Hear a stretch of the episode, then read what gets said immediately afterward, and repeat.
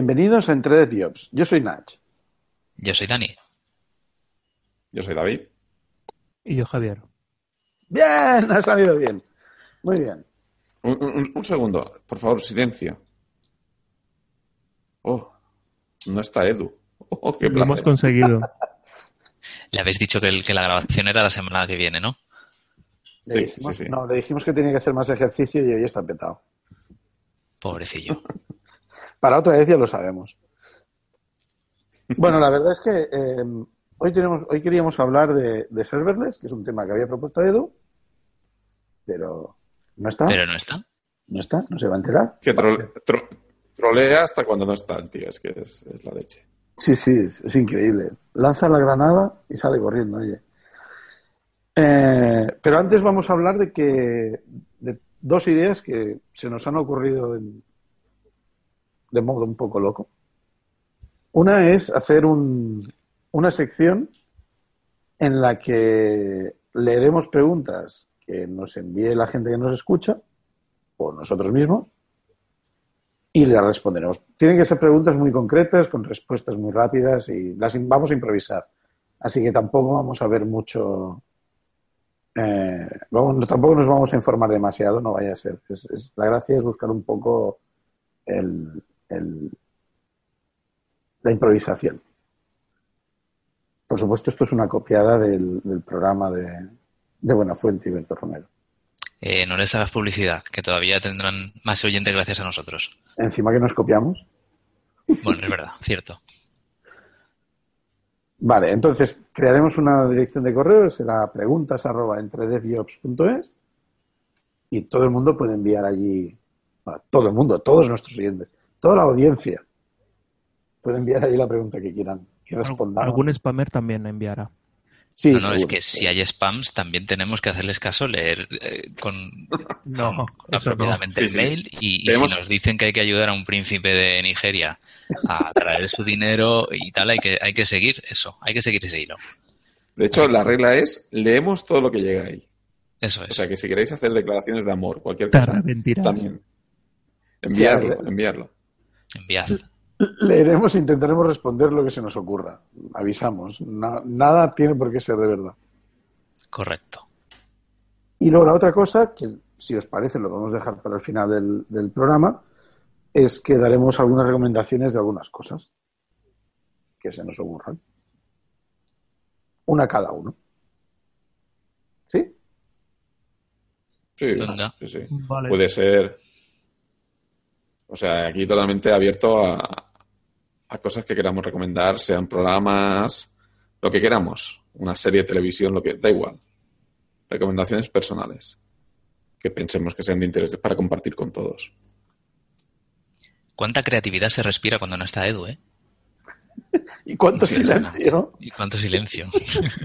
Es lo que estaba pensando. Después para editar estos silencios Nada, aquí no se edita nada, aquí vamos para adelante. no se edita. pondremos a Edu por medio. Nada, Podemos, podemos poner cuñas de, de episodios grabados y tal. No, necesitamos un Edu as a service, claramente. Una API para Hangouts. Bueno, para YouTube Live, perdón. Pediré que haga una promo y la vamos poniendo. Fantástico. Varias, varias frases distintas, sí, sí, estaría bien. Vale, bueno, vamos a empezar con serverless. Dale. ¿no? Luego Venga. se nos queda todo esto en, en agua de borrajas. A ver, em, serverless. ¿Qué entendéis vosotros por serverless? ¿Quién empieza? Yo actualmente entiendo serverless como mm, lambda, eh, prácticamente y exclusivamente lambda, o alguien conoce algo que no sea lambda como serverless. Hay otras cosas. Pero, pero, un paso antes, ¿qué es el serverless? O sea, ¿cómo, cómo ¿Cómo lo describiríais el serverless? Porque yo hace A ver, sí, yo ahora unos 3, 4 meses tuve la discusión con Edu, porque con Edu no se habla. El- uno se discute. Tuve la discusión con él mm, de qué era serverless y le dije, mm, para mí S3 también es serverless, porque al fin y al cabo mm, no necesitas tener un servidor, no te necesitas mantenimiento. a ese nivel podríamos llegar a decir, bueno, un hosting típico y corriente tampoco es, o sea, también es serverless, porque tampoco lo necesitas. Entonces, Pero almacenamiento no es serverless, ¿no? Serverless es... mm, cómputo, hay, hay algún- hay- hay alguna programación o sea hay algún pro- hay algún programa que, corre no que le entras unos datos y salen otros se procesan Pero unos datos y se que, transforman tenéis que entender que serverless es una palabra como quien diría cloud o Ya. cloud computing. que no existe. No, es una palabra que ¿Cómo que no? engloba muchas cosas distintas. ¿No existe el cloud? ¿Qué El cloud son los ordenadores de los demás. ¿Qué dices? No, por ejemplo, son los padres Son los reyes padres. por ejemplo, el cloud computing puede ser tanto el Gmail como Amazon Web Services F2. Son cosas distintas que funcionan de forma muy distinta, pero se les llama cloud computing a todo en general. Sí pero cuando cuando empiezas a subdividir no que empiezas con el as a service que si el platform as a service que si el eh, computing as a service que si el tal el serverless yo he visto por ahí que hace la equivalencia con el function as a service es decir yo tengo un se iba a decir. Pero trozo no de solo- código Pero no solo con eso. es un trozo de código que yo ejecuto, ¿no? Y no me preocupo de cómo se, se- cómo el proveedor, el, el- el- el proveedor de cloud en este caso, cómo se lo monta, cuántas máquinas tiene que levan- levantar, qué sistemas operativos hay. Yo simplemente pago por, no sé exactamente, eso es una pregunta que tenía para vosotros, cómo, cómo se, cómo se factura eso. Pero yo supongo que será un pago por uso por las veces que ejecuto el programa o por el volumen de datos que proceso o algo así, ¿no? Yo lo entiendo así. Depende. Yo de sí, yo si me dejáis, ¿vale? Creo que la descripción que daba Dani de, de Function as a Service me parece la más acertada. Yo, por lo menos, lo que entiendo como serverless son los ejemplos que he visto. Sobre todo han sido, como decían, como decía Javi, basados en Lambda. Eh, en Amazon, en el servicio de Amazon de serverless. Y al final lo que yo he entendido, y, espero que también me, la gente que lo ha tocado más, más como, como Ignasi y Javi, me puedan aclarar, es eh, realmente qué puede correr aquí. Porque yo lo he visto, yo lo entiendo como programas muy sencillos, muy concretos, ¿vale? Que esperan una entrada y retornan una salida. O como sea, una función, como una función de programación que corre donde sea. Claro, Vale, donde no los datos entran y salen como JSONs, por ejemplo, ¿no? Eso es lo que entiendo yo. Lo que no sé hasta qué punto estas funciones pueden ser de complejas. Mm. ¿vale? Eso, lo, lo que estáis diciendo en realidad es una parte de lo que se concibe como serverless. Serverless, de hecho, Javi tenía razón en lo que estaba diciendo que había discutido con, con Edu. Se- S3, por ejemplo, se puede considerar serverless porque tú no haces una gestión del, del, del sistema operativo y de los recursos del sistema que hay debajo. S2 no sería serverless.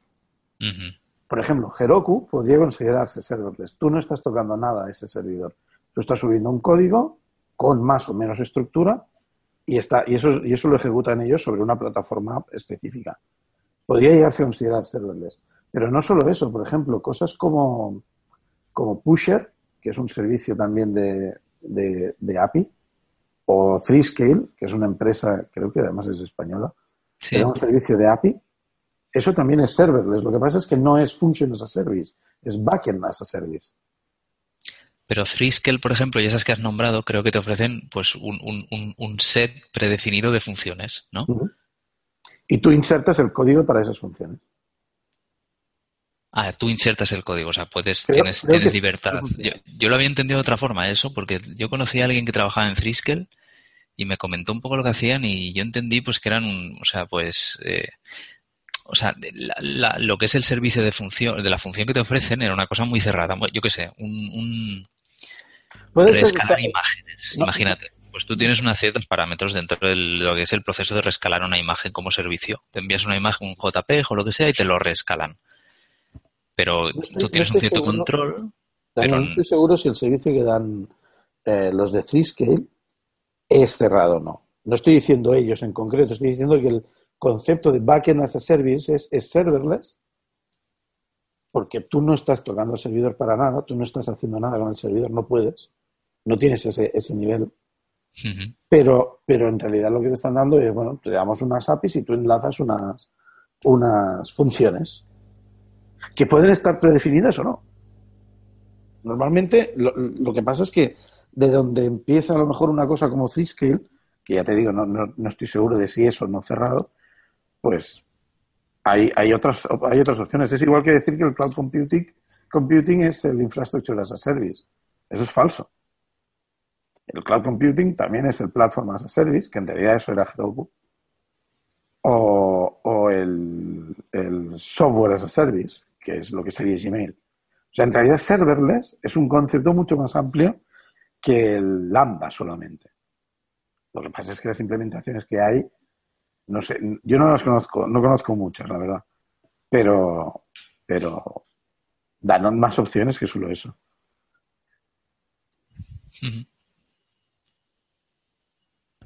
Entonces, recapitulando, ¿qué, ¿qué definición podemos tener por serverless? O sea, algo, o sea, un servicio en el cual nos despreocupamos de la infraestructura, ¿no? Que el proveedor nos facilita ciertas APIs para hacer ciertas cosas y en la que yo tiro mi código que llaman a estas APIs.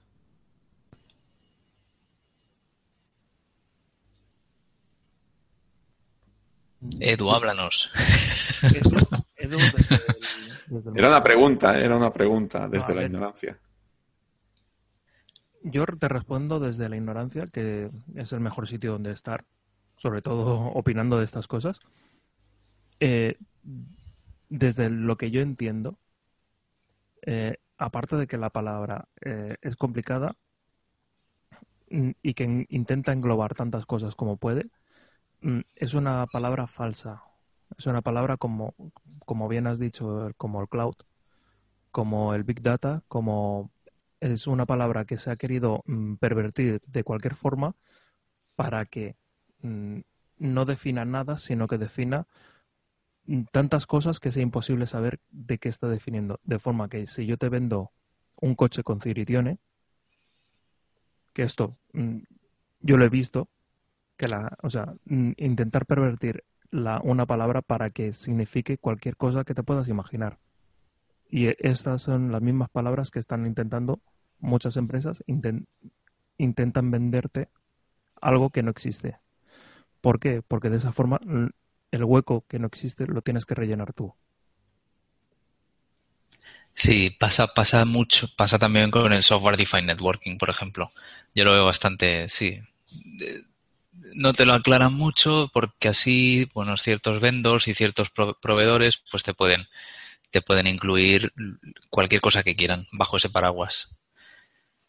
Pero mira, en la, en la Wikipedia es curioso, estoy en la Wikipedia inglesa y te dice Serverless Computing, conocido también como Function as a Service, es un modelo de ejecución de código, a ver, estoy traduciendo a la vez que leo, modelo de ejecución de código en el cual el proveedor de cloud eh, eh, gestiona completamente el arranque y parada de máquinas virtuales necesarias para servir a las, a las, a las requests.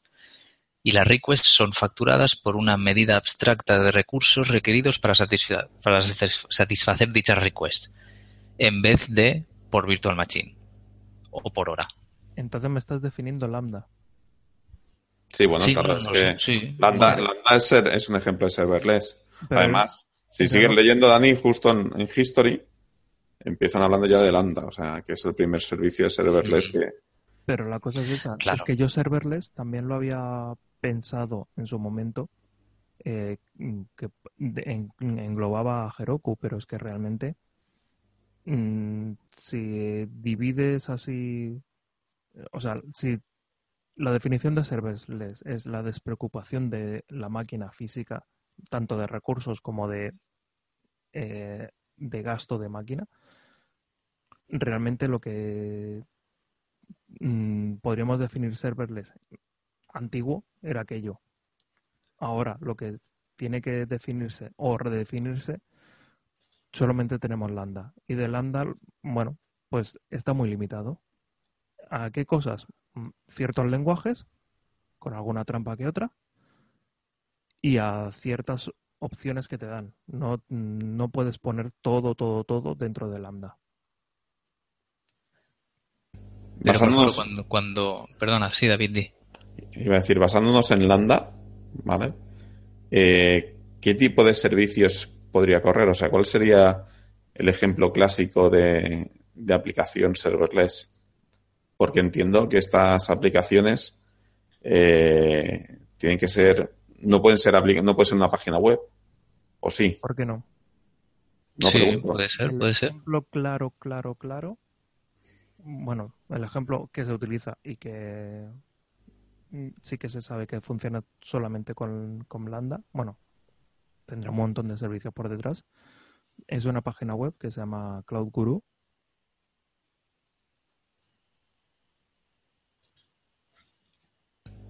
Esto es Edu que está troleando la grabación, ¿eh? Se nos ha caído. Se ha caído. se ha caído. Vaya, Cloud Guru. Yo estoy yendo a Cloud Guru a ver qué hay. Estamos picando los dos. Eh, Cloud. A cloud a cloud.guru será esto. Hasta que no vuelva Javi no nos lo puede aclarar. No sé. Y al final lo que me Nos ha gustaría, ahí con la duda. lo que me gustaría que también va por ti, ¿eh, Ignasi? Lo que me gustaría que clarificar y para aquella gente que nos escucha que no sepa de qué va el tema, pues qué tipos de aplicaciones pueden correr en modalidad serverless. Una página web. Genial. ¿Qué más? Yo es que yo la- lo que tenía en mente eran más tipo funciones o APIs para hacer lo que tú decías, pues eh, rescaling de imágenes y cosas de estas. O cálculos o, o cosas así. Claro, yo, yo, yo además creo que el, que el Lambda, yo no sé si me equivoco aquí, o sea, el, el serverless tienen que ser cosas sin estado, ¿no? O sea, yo Claro. no puedo implementar una base de datos, un, un, un, un- re- Llevo un cuarto de hora intentando hablar. pobrecillo. Y yo pensando que no me dejabais hablar. Qué cabrones que somos. A ver, llevo, llevo un cuarto de hora Ya- ya intentando te oímos, hacer dos ahora sí. cosas. Decir dos cosas. Estoy de acuerdo que Lambda es el, ejemplo más claro de serverless.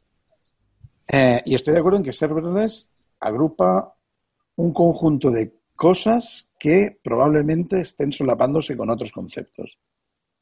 No estoy de acuerdo en decir que serverless ni cloud computing sean palabras falsas. No, al menos no me gusta esa palabra, esa, esa definición. Básicamente porque falso, falso tampoco es. Son cosas. Es como decir, la informática. ¿Qué es la informática? Pues es tanto la ingeniería de sistemas como el desarrollo, como el CAD, como mil cosas. No necesariamente es una palabra falsa porque engloba muchas cosas muy distintas. Pero, por ejemplo, si vais al. Si hay, hay un artículo de, de la página web de Martin Fowler, que es un artículo contribuido por. Ahora no recuerdo el nombre. eh, Mike Roberts de serverless. Es articles barra serverless.html. Si ves ahí, él habla de BAS, de Backend as a Service. Y eso es distinto de un Lambda. Eso no tiene nada que ver con Lambda de Amazon. Y es otra forma de serverless. Por eso yo interpreto que, por ejemplo, Heroku, en cierto modo, sería lo mismo. Luego, la otra cosa que quería decir es, hay un, un link también que lleva una, a una presentación de Patrick Debois sobre serverless, hecha en la Serverless Con. Y si vais a la pestaña 26, podéis ver una encuesta que hizo en Twitter que él preguntaba, What makes serverless different for you? ¿Qué hace que serverless sea distinta para ti? El concepto de serverless sea distinto para ti. Había cuatro respuestas eh, que han tenido, bueno, no sé si son las cuatro únicas que había. Eh, el billing por petición, la capacidad de paralelización instantánea, no hay que preocuparse sobre los servidores o en la función como un- la unidad de despliegue. En, en la encuesta gana la última y la siguiente es no tener preocupaciones sobre servidores. es decir, lo que quiero decir es, seguramente serverless haga mucho más match con el concepto de, de Lambda que con el de un backend as a service. Pero, pero no es solo eso. Y además, la gente no lo quiere solamente por no tener el servidor. Lo quiere por otras, otras cosas, además. Es lo que te iba a decir. Por Backend as a Service podría ser, por ejemplo, un servicio de base de datos de Amazon. Eh, supongo que lo podrías ver así. No, no, no es como lo veo yo, pero, pero bueno. De hecho, el servicio de RDS, por ejemplo, o de Redshift, no se contempla como serverless. Pero bueno, pues supongo que podrías. Porque al fin y un cabo, poco más plataformas a service, quiz- quizá, ¿no?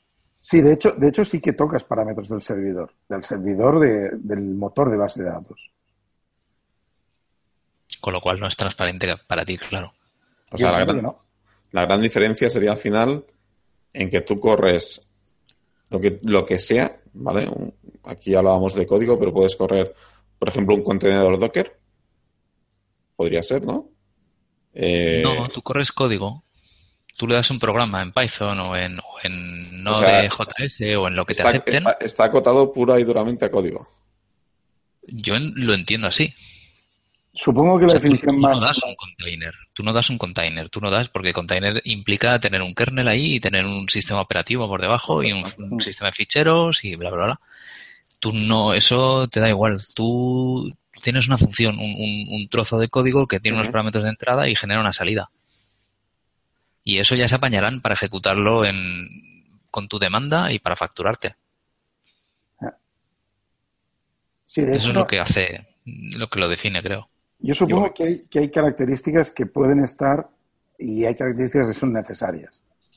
Por ejemplo, parece que todo el mundo utiliza el concepto de que en realidad serverless es eh, in- necesariamente tiene que ser un servicio proveído por una tercera parte. Todo parece que todo el mundo lo menciona de alguna manera. O tiene al menos una importancia muy importante. Muy alta. ¿Cómo, cómo, es, ¿Cómo es esto, Ignasi? que en realidad tú estás basando esa parte de tu sistema. Tú tienes un sistema con- que está hecho de componentes. X. X en cantidad y X en tipología. Y lo que, lo que dice todo el mundo cuando intenta definir serverless, tanto Martin Fowler como el, el Mike Roberts este, como Patrick Debois, como mucha, mucha gente, es que, y parece ser muy común, todos esos, o parte de esos componentes, no todos, pero parte de esos componentes, dependen o están en, unas, en unos servicios de terceros Vale. y no son, no tienes una gestión directa del, del sistema que los provee. Es lo que digo, en EC2 tú tocas parámetros del sistema, tienes un núcleo, en un contenedor tienes un núcleo, tienes unas capas del, del file system y en, y, en, y en el RDS controlas ciertos parámetros del motor de bases de datos. Eso no debería, yo creo, es mi opinión, no creo que se debería contar como serverless. Pero. Lambda sí, Quizás Heroku sería otro ejemplo más o menos bueno. O, o- o no sé, no sé, porque también tocas algo, ¿no? No sé, no sé hasta qué punto, dónde poner la diferencia. Y, y, eh, bueno, antes estaba ahí Javi intentando explicarnos algo de Cloud Guru. Sí. No sé si no ha vuelto todavía, ¿no? Está ahí conectado. Estoy- Ah, estás aquí. pero sí, lo que pasa que no sé dónde me he quedado porque yo he estado hablando solo un rato. Has dicho, existe una página que se llama Cloud Guru y se ha hecho ahí- silencio. Sí, ahí Y ya olor. desaparecido. Y ahí el Dan y yo, ah, Clacuru, Clacuru. Cloud Guru. No, eh, pues así. Estábamos hablando, perdón, para no, situarnos otra vez, era, era, estábamos hablando del ejemplo arquetípico de lo que sería una aplicación serverless. que era la que había dicho Nach. No sé, eh, esto no sé si lo habéis oído o no. Eh, la del cambio de, mm, de imagen, cambio de, o sea, cambio de tamaño de imagen.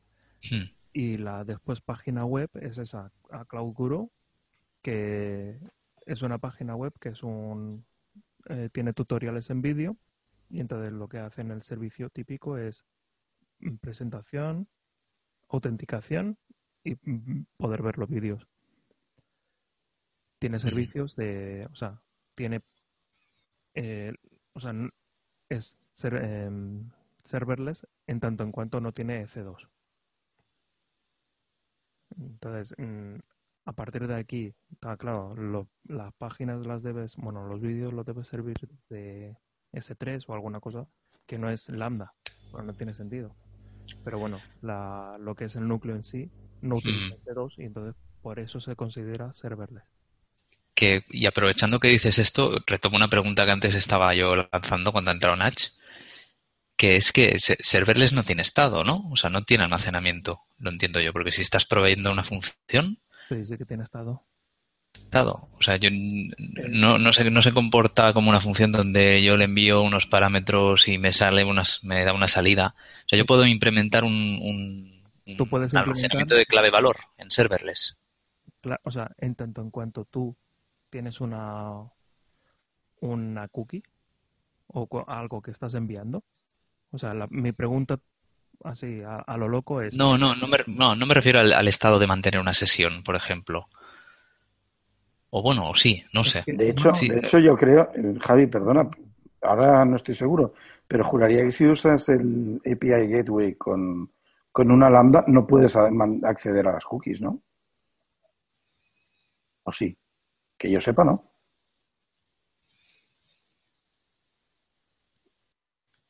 Vamos a simplificarlo todavía más.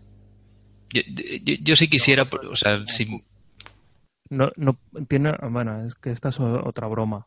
Tiene una limitación, es curiosa la, la API Gateway, pero ya no es Lambda quien tiene la limitación, es API Gateway.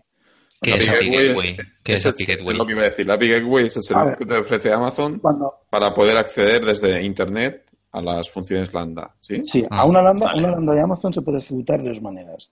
Creo que solo de dos. O, De o unas quizás ocho o nueve. ¿Eh? ¿Perdón? De unas 8 o 9. ¿Ah, sí? Ah, pues yo solo conocía tres.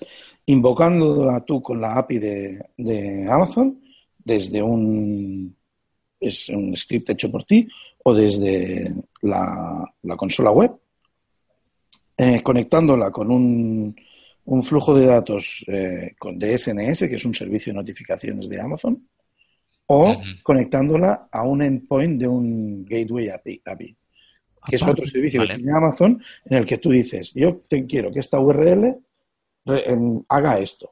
Y él haga esto es una lambda, o puede ser una lambda. Aparte puede ser Claro, pues que cada vez que se ponga este, un fichero dentro de este bucket, se lanza una lambda eh, temporales cada cierto tiempo, como un cron tab. Cada cierto tiempo se lanza una lambda.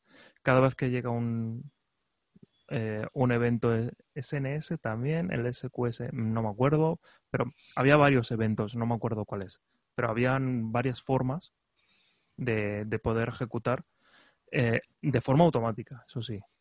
Y con interacción con usuario, con un humano, eh, en principio solamente sería con, con un API Gateway, que tiene limitaciones del plan, no puede subir ficheros. Mm. O sea, claro, entonces yo, yo vuelvo con mi tema, perdonadme por lo de por, por ser pesado. No, no, pero Yo es, estoy contigo, Dani, yo estoy contigo. Yo creo que es no para, podemos- es para entenderlo bien. O sea, de, de la misma forma que tienes conectores de entrada, pues mira, te puede venir porque llamo una API, te puede venir porque le doy un clic a la consola, te puede venir porque llamo a una URL que me conecta a la entrada, no sé qué. También tenga con- conectores de salida, ¿no? O sea, el, el resultado de la, de la ejecución, claro, eso me responde un poco a la pregunta que yo tenía, de dónde, ¿qué haces con los datos?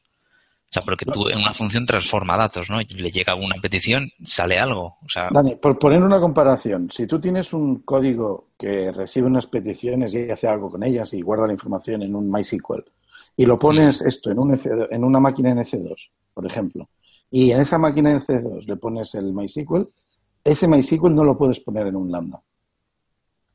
claro, O sea, eso- Lambda eso, no me refiero. da- pero no lo que da- sí puedes decirle. Lambda no lo que sí puedes decirle al. Lambda seguramente es que los datos de salida de la ejecución concreta que, que acaba de, que acaba de ejecutar los envíe por algún conector de salida que a lo mejor me lo guarda en un S2 o a lo mejor, ¿no? O- me o lo devuelve de por un quieres, JSON. sí, sí. O en una Sí, base de datos de S3 o en una RDS o lo que sea. Exactamente. Imagino que darán esa flexibilidad para la salida de datos, igual que dan esa, esa flexibilidad que decía Javi para las formas de entrarle datos, de, de- de invocarla, ¿no? Sí. Si queréis, os Porque eso tendría mucho sentido. Eso, eso me pone, eso me lo explica mucho ya. si Qué bien, me, me está sirviendo mucho este, este podcast. Si queréis ya os puedo pongo poner en el currículum. ¿Veáis? Sí, sí, sí, Ah, perdón. Digo que no estoy pasando lo mismo otra vez. O soy yo el que No. está solamente hablando encima No, de eh, la esta vez era yo que era un cabrón y te estaba interrumpiendo. Si queréis os pongo dos ejemplos eh, de uso. Uno es un uso que estamos us- que, que hemos hecho ya de, de serverless y el otro es un uso que estamos programando todavía para empezar a usarlo. Sí Perdón, queremos. perdón, perdón, es que tenía tos. El primero,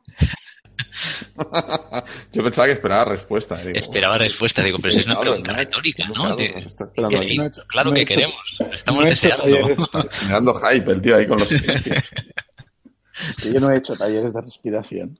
Uy, eso, eso no ha quedado grabado. Eso necesita una explicación luego para la audiencia. ¿eh? Bueno, luego- luego- habla de los ejemplos. El primero es, nosotros tuvimos un- una, una conversación, un grupo de, de- de compañeros del trabajo. Y había gente que se quejaba porque los, los code reviews tardaban mucho en hacerse. Entonces decidimos empezar a monitorizar el proceso de desarrollo. Lo que hicimos fue lo siguiente, creamos una función, lambda, nosotros la escribimos en Clojure, porque eh, ya funciona sobre la JVM, que recibía de una API Gateway, una API Gateway, unos datos, los procesaba y almacenaba unas métricas en una base de datos Redshift.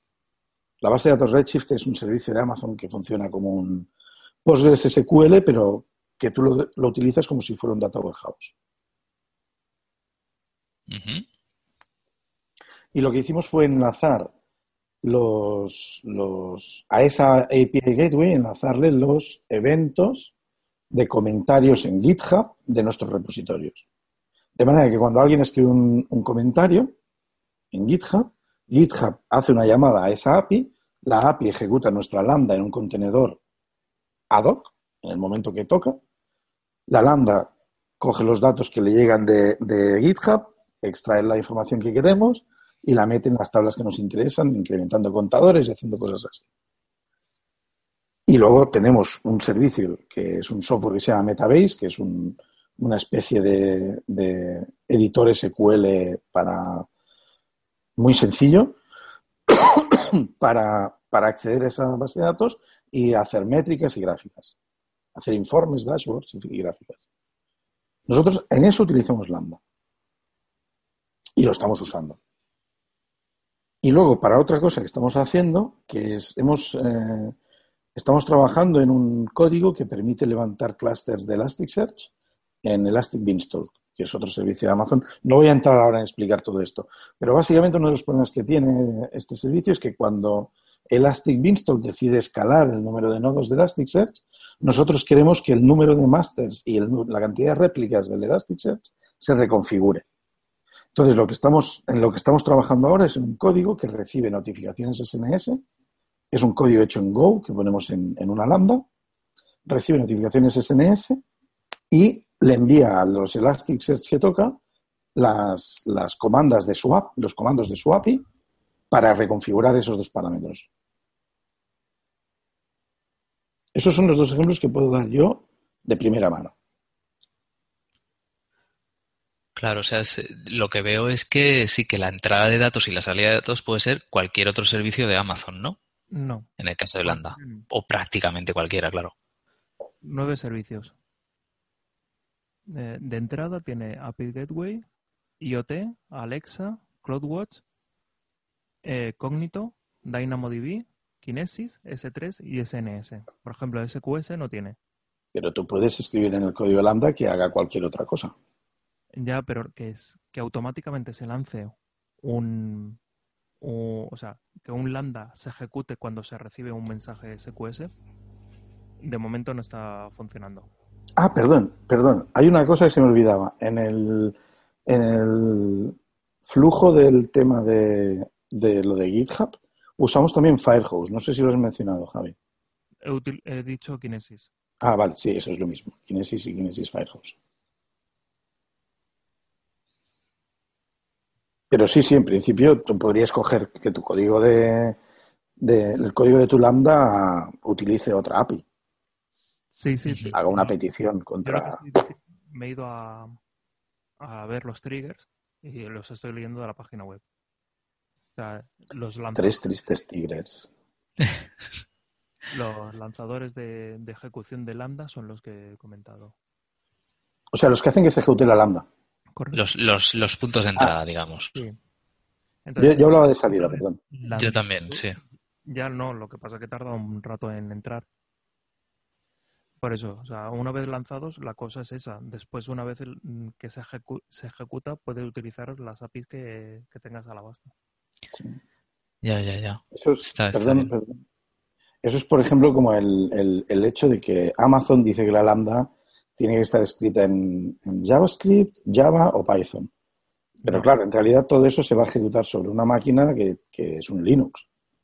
Y que tú puedes instalar un- puedes hacer trampa, puedes hacer trampa, puedes, puedes eh, ejecutar otra, poner otro intérprete o algo. Mm, Puedes hacer algunas cosas. Ujú. Yo te digo una cosa. eh, estaba buscando el fingerprint, pero lo, en una conferencia que dio Danilo Poccio, eh, que lo organizaron en, Barcelona, el meetup de AWS, eh, lo presentó como una de las opciones que existían. Un señor de Amazon que estaba diciendo, no, no, si este... Y estaba buscando eh, cuál fue la, la que comentó él que era el, el ejemplo, el prototipo para que la gente ejecute cosas en Go. O sea, no es que sea algo que lo hayan prohibido, sino que la gente lo hace, lo que pasa que ellos no dan soporte. Me hizo que mucha gracia. Sí, de hecho, nosotros para ejecutar el código en Go usamos un wrapper hecho en Node.js. Y había, había un ejemplo del cual no, no, no sé si puedo decir quién lo hacía, pero que usaban un wrapper hecho en Java. Entonces tú lo que haces es coges el código en Java, creas un código en Java que lo que hace es abrir una sesión, abrir un- una llamada al sistema y ejecutar comandos allí. Y esos comandos son instalar tu programa y ejecutarlo. Instalar su stack, si hace falta, y ejecutarlo. En nuestro caso, nuestro bueno. programa en Go está compilado, con lo cual ya no hace falta instalar todo el stack de Go, solamente nuestro programa. Hay un blueprint, o sea, una, lo que se podría llamar un ejemplo por parte de Amazon, que cuando tú le dices "Cre- crear nuevo lambda y te dice, pues puedes crear todos estos, hay 51, puedes crear todos estos y, o, o poner lo que quieras, pero estos ya están con el esqueleto hecho. Uno de ellos es Node exec, que era el que comentó, o sea, esto directamente ejecuta un proceso hijo que puedes lanzar cualquier cosa a la terminal. Mm. Y literalmente la descripción del módulo es demostración de ejecución de un eh, proceso externo utilizando Node.js, eh, eh, proceso, el módulo de procesos hijos de Node- del Node. O sea, más claro, imposible. No, claro, es que a ellos les interesa poder dar a la gente que no usa eh, Python, JavaScript o Java la posibilidad de ejecutar sus propias lambdas en su código. Luego también está el otro ejemplo que he dado. Nosotros usamos Clojure. Clojure es un dialecto de Lisp que se ejecuta sobre la JVM de Java. Cuando tú pones una, una lambda en Java, lo que tienes ahí es, antes que el sistema, incluso una JVM, una máquina virtual de Java. Entonces, cualquier cosa que se pueda ejecutar sobre un JVM debería poderse ejecutar ahí. Vas a tener que subir más o menos ficheros, o vas a tener que hacer más o menos trabajo en el build, pero vas a tener que hacerlo. Por ejemplo, en Clojure nos pareció muy interesante, aparte de porque queríamos probar eh, eh, Clojure en sí, eh, tiene un tool, una herramienta, o su tool incluye una herramienta que coge tu proyecto ya escrito y te lo mete todo en un jar. Y nosotros lo que hacemos con ese jar es subirlo a la lambda. O sea, subimos un jar que lleva todas las librerías que necesitamos. Y eso se ejecuta como si fuera código Java. Sería interesante para ejecuciones de plan JRuby o Jython, Ujú. utilizar Jython en vez del el Python habitual. Sí, si hay algo que tengas en Jython que no, que no lo puedas cargar desde Python normal, sí, debería ser una buena O idea. Jython hay, o, o JRuby o cosas de estas que se ejecutan, que son otros lenguajes y que se ejecutan dentro de la JVM, Sí, sí. como el Clojure. O Clojure. también podrías hacerlo con Perl. ¡Hala! No se me había ocurrido. No me suena a JVM de perro. No lo sé. No, no, estaba pensando directamente en invocar Perl. Perl tiene que estar en todos los Linux, casi seguro. Eso seguro. Lo que pasa es que todas las librerías que tienen no creo que estén todas. Bueno, las metes en el zip y ya está. Es como se hace en Python, por ejemplo. Con- Tengo dos con- preguntas. Estoy esperando que acaben la, la digresión sobre lenguajes eh, soportados en el Lambda, pero tengo dos preguntas, chicos. Por mí ya está. Yo tengo una cosa que comentar luego, pero no tiene nada que ver con los lenguajes. Que En Lambda concretamente, se, se- ¿cómo te facturan entonces? ¿Por, por, eje- ¿Por llamada, por ejecución? Por ejecución, por llamada que reciba la función. Y entonces, que mi pregunta es número dos, que es lo que me temía. Si, si te, ju- si te facturan con, por ejecución, ¿por qué? O sea, ¿cómo, cómo, cómo puede ser, como, como sería esta pregunta, o sea, ¿por qué una función que me multiplique por dos un número va a tarificar igual que una función que me factorice dos números primos grandes, por ejemplo? Por eso O sea, ¿cómo, cómo, cómo, cómo verdad, no, usan la capacidad computacional? ¿Cómo, cómo entra ahí en el...? Va por milisegundos. Creo que eran bloques de... Ah, o sea, por ejecución y por, y por milisegundos, no por unidades de Por llamadas. Y por memoria. Tú, tú Vale, cuando- pero ah, por memoria, por tiempo de ejecución y por llamada. Tú cuando creas la función le tienes que decir, mira, mm, quiero que utilice como máximo, no sé, 128 mm, o, un, o un giga de memoria. Hay algunas que son súper bestias. Pero la cosa es esa, te cobrarán según la, la llamada. Si te ha ocupado un giga de memoria, aunque tú hayas utilizado eh, 20 megas, si tú has pedido el giga, te van a cobrar el giga por 3 segundos, pues te lo cobrarán. Mm, Ahí. Es que entonces esto ya deja de ser un poco serverless y empieza a ser un poco serverful, ¿eh? Porque A si ver, yo hay- tengo hay que tres- calcular la memoria y tal, esto... Hay No. tres, hay tres eh, variables. Una es el número de peticiones, te cobran el primer millón es gratis, a partir del primer millón hay una, hay una tarifa. Por, déjame que lo compruebe, es por cada millón de solicitudes 0,20 do- dólares. Luego, Mm. la duración y la memoria tienen una relación. ¿Vale? Entonces, eh, si coges, cuando configuras la lambda, le dices que puede usar 128 megas, pues el precio por cada 100 milisegundos es de 0,00000 no sé cuántos ceros, 208. O sea, Ajá. es, es muy ridículo. Sube un poco el tamaño máximo, es si necesitas 1,5 gigas, ¿es esto, creo? 1,5 gigas. eh, cada 100 milisegundos es 0,000002501. O sea, mm, sigue siendo bastante ridículo. Pero bueno, es, es un poco más. Es eh, casi 12 veces más, creo. No, estoy seguro. Y luego, aparte, pagas por transferencia de datos, como si fuese un E EC2. Vale, entonces lo que parece que, se- que sería muy barato es usar aplicaciones serverless que fueran de alto, de alto coste computacional, ¿no? Sí. Y de poco coste, o sea, poco memory bound. Y de poca transferencia de datos y de un tiempo limitado. Bueno, sí. De un tiempo alto, ¿no? Porque Sí. si el milisegundo No, me sale barato, No te Ah, puedes- vale. puedes tener todo el tiempo que quieras, ¿eh? No, me parece que hay un límite. Al menos cuando yo lo miré la última vez había un límite de 300 milisegundos, creo. 300 segundos. O, o 300 segundos, eso. 5 minutos como máximo.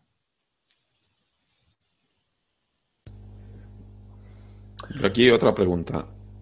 Eh, habéis estado hablando todo el rato de Lambda. ¿Qué otros servicios de serverless que no sean de Amazon conocéis? En la presentación que he comentado de Patrick Debois, hay una diapositiva, la estoy intentando encontrar ahora, en la que él enumera una serie de servicios eh, como si los considerara serverless.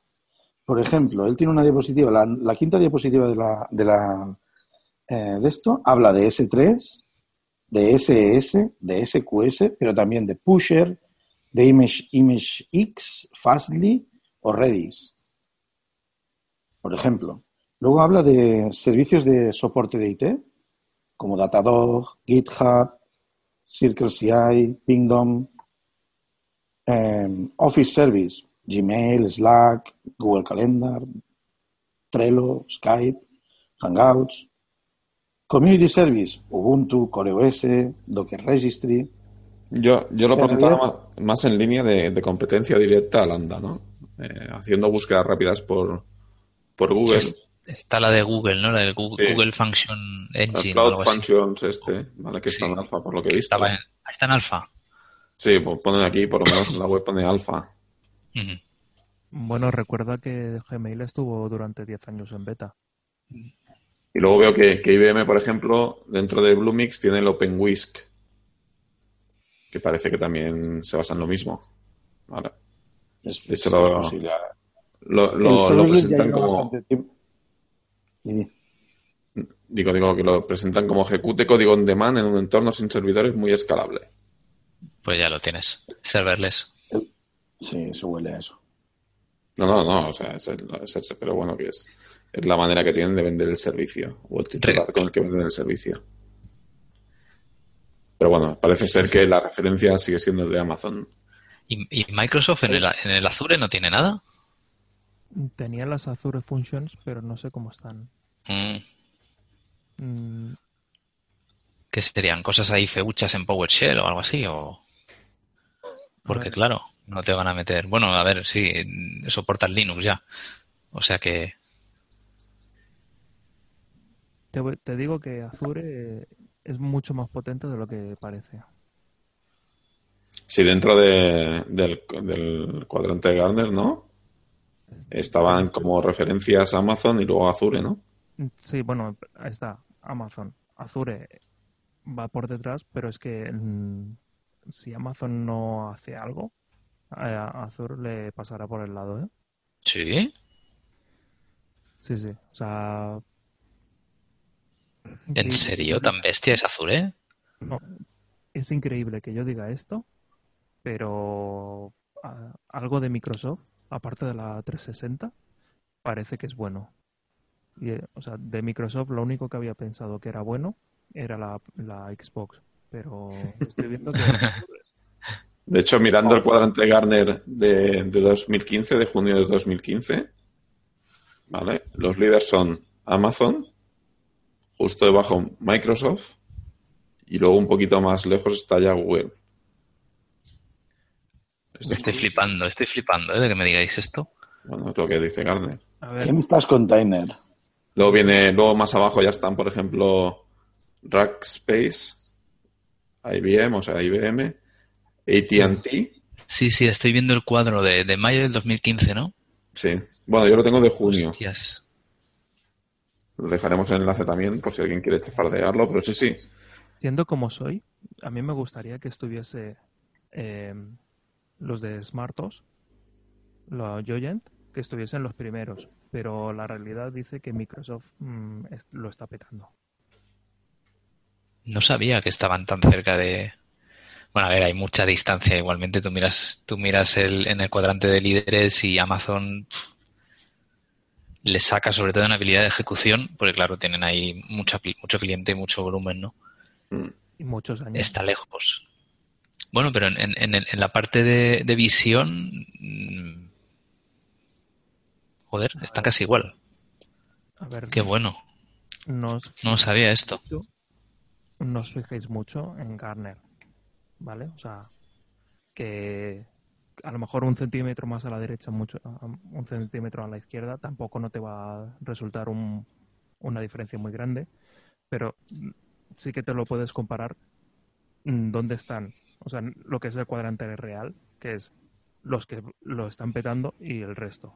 Los que lo están petando es Azure y, y Amazon, y en breve será, o sea, Amazon y Azure, y en breve será Azure y Amazon, como no se pongan las pilas. Qué fuerte. Luego lo que también me sorprende, que yo no lo conocía, ¿eh? ¿El qué? AT&T, esta gente ofrece cloud computing. Bueno, es que hay muchos cloud providers aquí que no sé yo, eh, Interroot, por ejemplo, yo los conozco muy bien y, y esta gente, eh, plataformas a service, infraestructuras a service y todo eso, pf, Mm, No estoy viendo el cuadrante. Está y data, Ali, AliExpress, Joyen. ¿está? ¿Cuál? AliExpress está.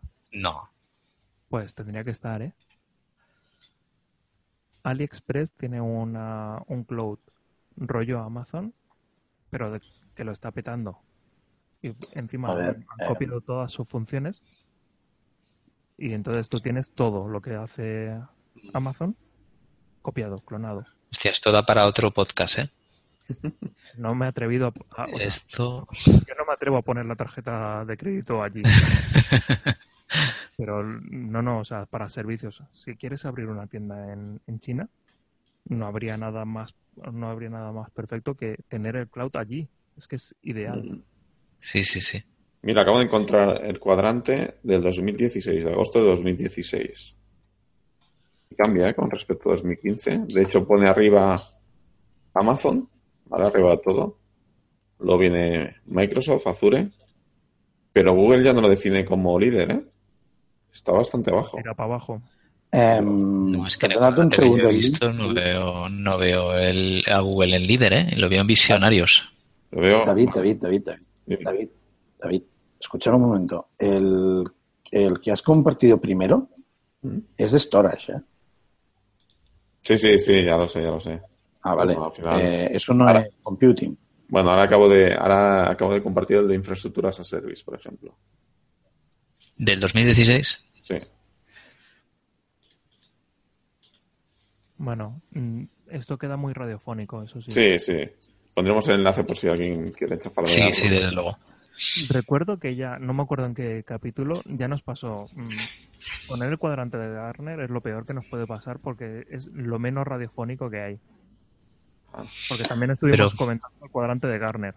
Eh, a mí es que O el sea, cuadrante como, Gartner- como resumen, sí, este del 2016 es interesante, ¿eh? porque esto ya sé que no es radiofónico, pero, pero te- te- son tres, son tres, claramente tres grupos. En los líderes tienes a Amazon y Microsoft, Correcto. en los visionarios tienes a Google y el resto jugadores de nicho, ya está. O sea, hay dos tíos que se parten el pastel en líderes, Amazon y Microsoft, punto. Y Google igual, que es una cosa que nunca hubiera pensado, que llegara, o sea, que le costara llegar a, a- a- Al líder. al- al líder en algo.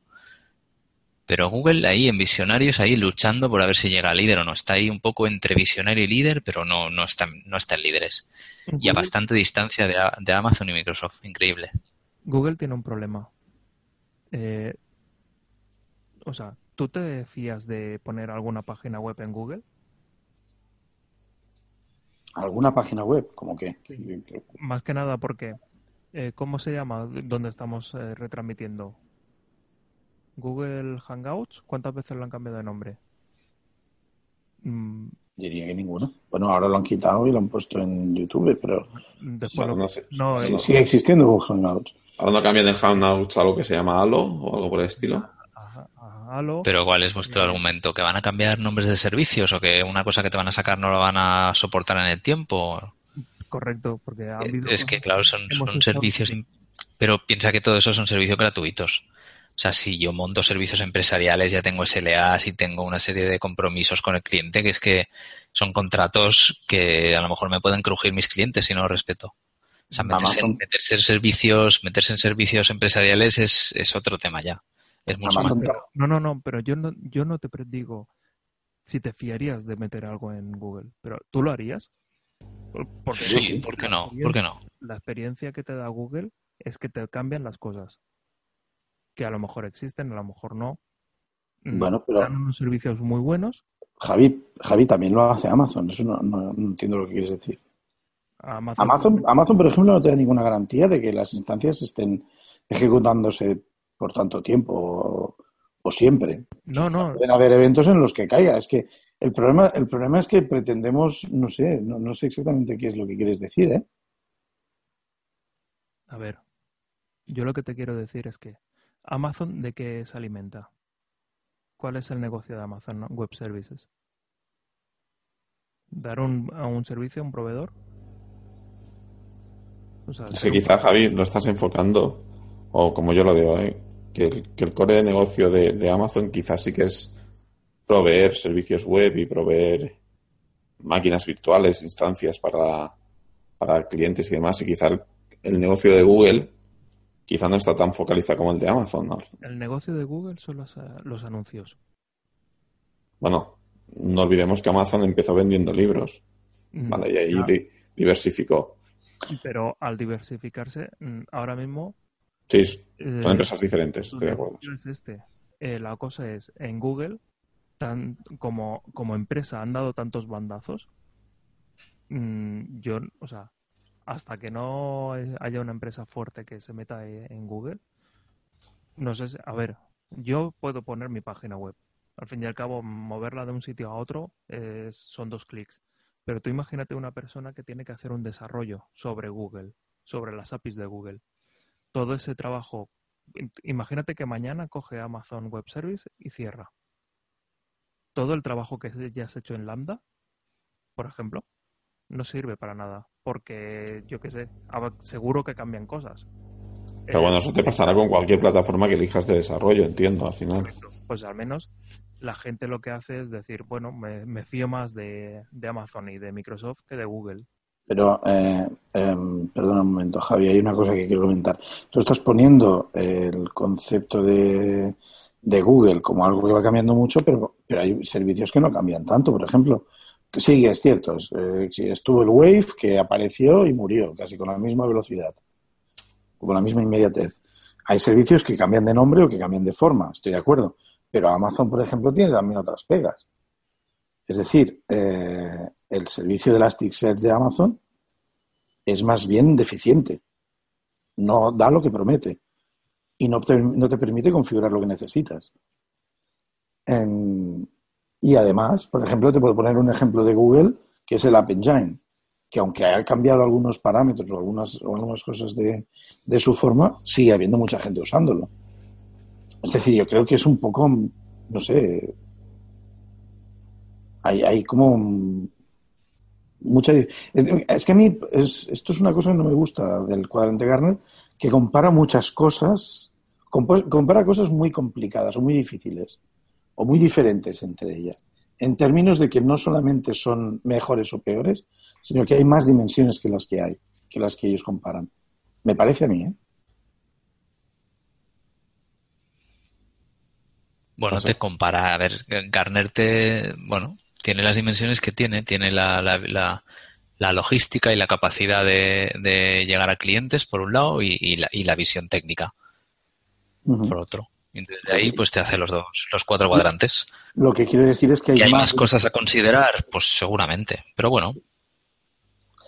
Hay una cosa que quiero comentar antes de que, de que abandonemos el tema de serverless. Así que si, si no, nos quedamos en este tema, no, o sea, si seguimos hablando por esta línea, vale, pero eh, hay una cosa que quiero comentar del, de serverless en general. Volvemos a serverless, ¿no? Sí. Vale, vamos, nos, vamos. Nos ha fascinado, yo creo que nos ha hipnotizado a todos el hecho de que Microsoft estuviera ahí tan arriba, ¿eh? No, no, desde luego. A ver, tú hablas de, tú hablas de, cloud computing y enseguida te aparece Amazon, ¿no? Y no piensas que, Microsoft pueda estar tan, tan, tan cerca, ¿no? Mira, yo solamente te voy a decir una cosa. Tendrías que estar fascinados que yo defendiese Microsoft. ¿Qué te ha pasado, Javier? ¿Qué te ha pasado? Mm, pues habrá que seguirlo, habrá que seguirlo esto. No me voy a poner ahora a instalar Windows 10, pero Azure está bien. Eso, hay que cortarlo como una cuña y guardarlo para, para la posteridad en un zip de oro. bueno, volvemos a hacer verles, ¿no?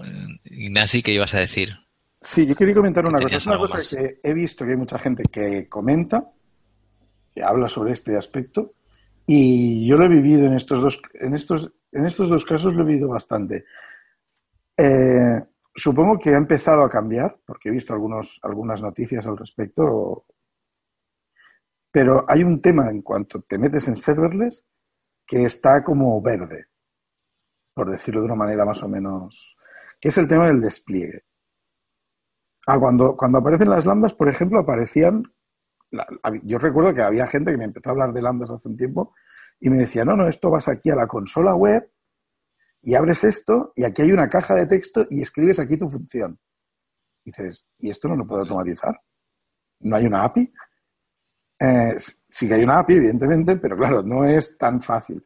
Luego, por ejemplo, si tú quieres tener versionado, ahí depende del caso, depende de lo que uses, mm, tienes que ir con cuidado, porque tienes que hilar el, el, el proceso de despliegue eh, bien para que te respete bien las versiones. Porque si no, al final no sabes qué versión de tu código tienes corriendo en, en, en ese servicio.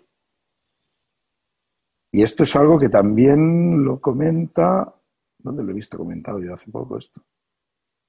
Eh, en uno de los links que he puesto lo comenta. Ahora no sé si es la presentación del, de Patrick Debois o el artículo de Martin Fowler o el de... Uno de estos lo comentaba. Y esto es una cuestión importante a mirar. Porque yo creo que puede ser lo que marque la diferencia entre un servicio serverless y otro. Sí, sí, desde luego. ¿Pero tú crees que esto es porque está mal diseñado o porque han sacado una especie de beta? O sea, ¿crees que lo van a corregir? Bueno, sí, estoy seguro que lo van a corregir. Es decir, no, no, sé si es corregir la palabra más adecuada, pero van a dar más opciones. Esto es como, por ejemplo, cuando, cuando Amazon sacó el RDS o cuando Google sacó el App Engine, pues eh, tenían unas opciones, incluso eran muy limitadas, y con el tiempo esas opciones han ido creciendo. Y ahora puedes tener en un RDS, pues no hay SQL, una Oracle, una Postgres, un, unas SQL Server, y la puedes tener de diferentes versiones y puedes tener unas arquitecturas básicas eh, subyacentes más, más o menos complejas. Sí, la pregunta en realidad sería si, si tú crees que son conscientes de esa carencia. O sea, sí, si sí, sabe que eso tendría que ser de otra forma. De eso estoy seguro. He visto varios artículos de gente hablando de todo esto, ya, lo, digo. No puedo citar ahora ninguno, pero... Eh, y, y en, han hecho esto de la serverless con yo no he ido, ¿eh? pero alguna cosa que he visto de reojo parece indicar que la gente les está diciendo esto. Que todo esto está muy bien, el concepto está muy bien, pero hay que definir cómo hay que usarlo o cómo se puede usar y dar más opciones, porque hay cosas que no se pueden hacer. Nosotros con el código que tenemos en Clojure tenemos ese problema. Muchas veces es, bueno, ¿y ahora qué versión está subida? de las que acabamos de hacer, hemos hecho tres o cuatro versiones en este ciclo, en este sprint, ¿cuál es la que está subida? Pues hostia, no lo sabemos, tenemos que inventar cosas y a veces... O a veces mirar cosas incluso muy tristes, como el tamaño del fichero. pues, pues, no mola, no mola nada. Volvemos supongo, que saldrán, supongo que saldrán más cosas. Perdón, perdón, di David. No, no, hacía un comentario que digo que volvemos a los orígenes, ¿no? mirar la fecha del fichero, mirar el tamaño. Sí, el renombrar, ¿no? El, el guion bajo definitivo, guion bajo definitivo 2. no, a ver, el código lo tenemos en un repositorio de GitHub, pero, pero el proceso de deploy no lo tenemos muy bien definido. para eso creo que hay estas dos herramientas que también están en, el, en los links. Yo no las he llegado a usar, pero ni, las he podido ver en profundidad todavía. Pero están Chalice, que es una herramienta para gestionar lambdas, que es de, AWS Labs, y Zapa. También he oído hablar mucho de ella. Y había otra que se llamaba, ah, no recuerdo, Gordon creo que se llama. Ah, estoy seguro. Además es de un, de un español, Jorge Bastida barra London. Está en GitHub, pongo el enlace. Que también es algo parecido, es una herramienta para controlar, em, conectar y desplegar lambdas usando CloudFormation. No, no las he llegado a poder usar como, como querría o con la, profundidad que debería. Pero si alguien se está mirando el tema y está buscando una solución a esto, estas opciones mm, me suena, me han llegado gente que las usa y, están contentos.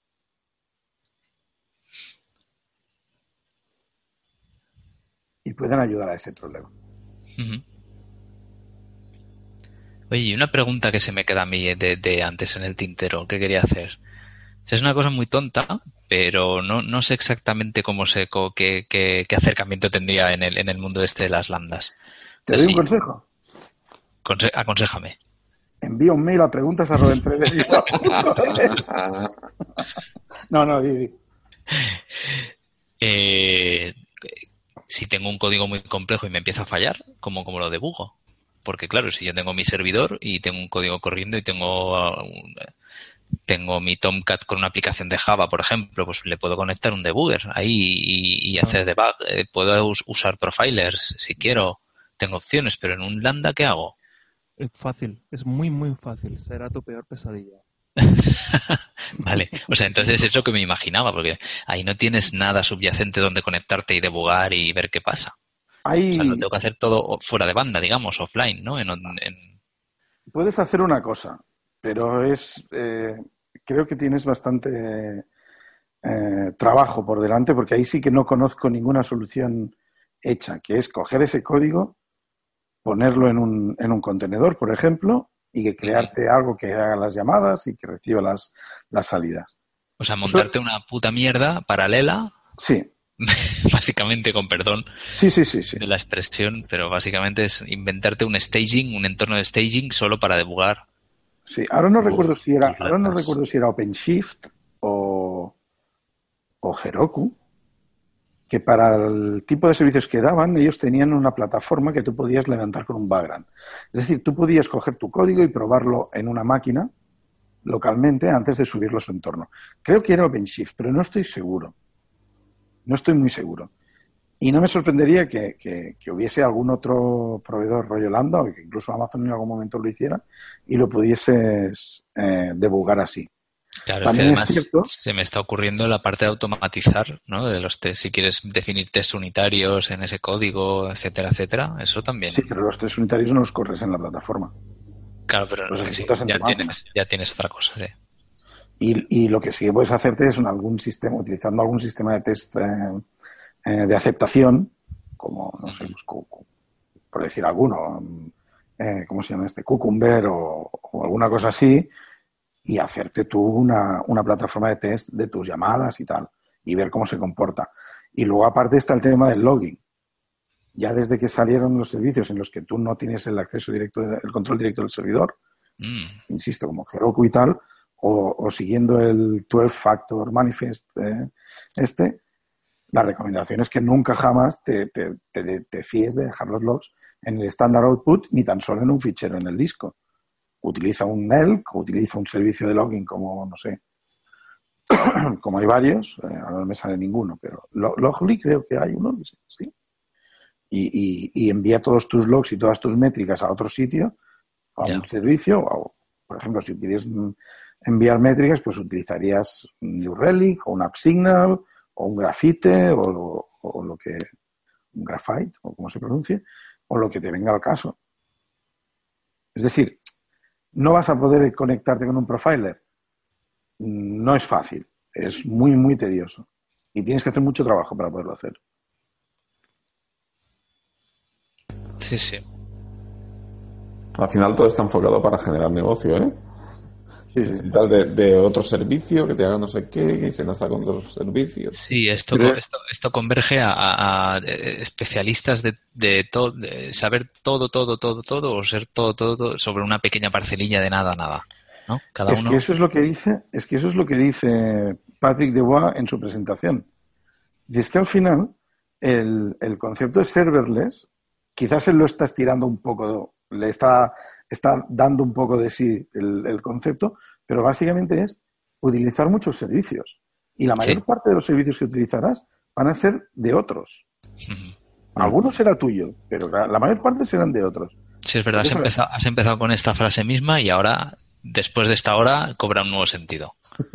Sí, sí, no, no, es cierto. Al final es enfocarlo todo a microservicios, ¿no? Y todo muy, muy cementado y llamando y utilizando bueno, todos los servicios que tengas a tu, a tu disposición. Y los datos saltando de un lado a otro. Una fiesta para el LOPD.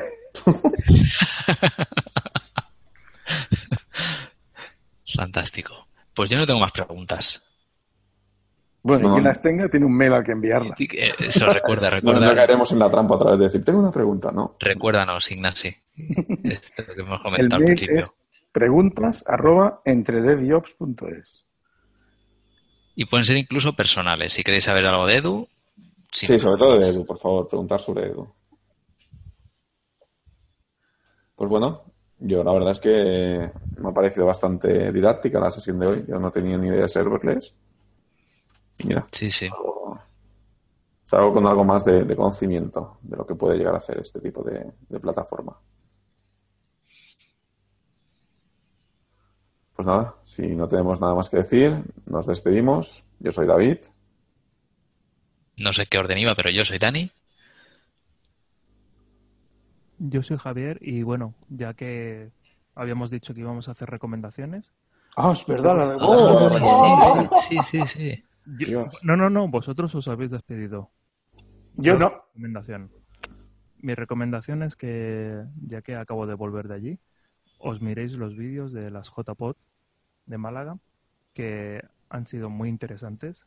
Han sido las jornadas de podcasting muy, muy, muy interesantes. He conocido a mucha gente, he vuelto a ver a mucha gente y realmente estoy muy, muy contento de haber podido asistir. Dani, eh, digo Dani, Javi, ¿dónde podemos encontrar los vídeos? ¿Dejaremos enlace? Dejaremos enlace porque yo como estaba allí no necesitaba vídeo.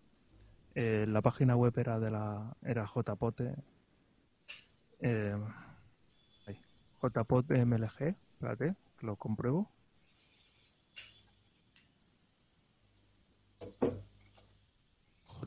en 16mlg.es. Lo que no sé si los vídeos están. Mm, estaban los streamings. Bueno, los vídeos supongo que lo informarán en esta. Sí, no veo nada para. Veo los directos. Supongo que ya lo informarán cuando tengan los vídeos. Pues, bueno, pondremos enlace a la, a la página del evento y ahí esperemos que ya salgan, pongan los enlaces a los vídeos. Vale, pues entonces yo, porque me lo ha comentado antes David, voy a recomendar Toggle, toggle.com. T-O-G-G-L.com, no me acuerdo ahora. Eh, sí, toggl.com. Es un servicio de punch button. Entonces tú puedes eh, te da un reloj, tú marcas cuando empiezas una cosa y, vuelves a marcar cuando la paras. Y te va contando el tiempo que es dedicado en, esa cosa. Puedes organizar eh, proyectos, clientes, tareas, e incluso ponerles precios y ayuda un poco. Yo lo utilizo básicamente para controlar que no me paso demasiadas horas trabajando. No vaya a ser. ¿Es un servicio gratuito, Nacho? Eh, sí, te puedes dar de alta con Google, es, el uso básico es gratuito y, bueno, tiene varios informes. No, no lo uso demasiado, ¿eh? Tampoco. He visto por ahí que hay algún CLI también que puedes utilizar, pero, nada más. Curioso. Pues nada, David, tú y yo, la próxima recomendación. La próxima son nuestras. Porque como ya nos han vetado aquí, en fin. Para la próxima. Pues muy bien. Yo soy Ignasi y esto ha sido el capítulo número 19. 19 ya, madre mía. Sí, sí, ya llevamos un tiempo. Pues nos despedimos ya. Hasta luego. Adiós. The centuries, the endless string of memories, through the progress and the waste. Still the rivers flow, the sun will blow, the seeds will grow, the wind will come and blow it all away. Are just a memory replaced.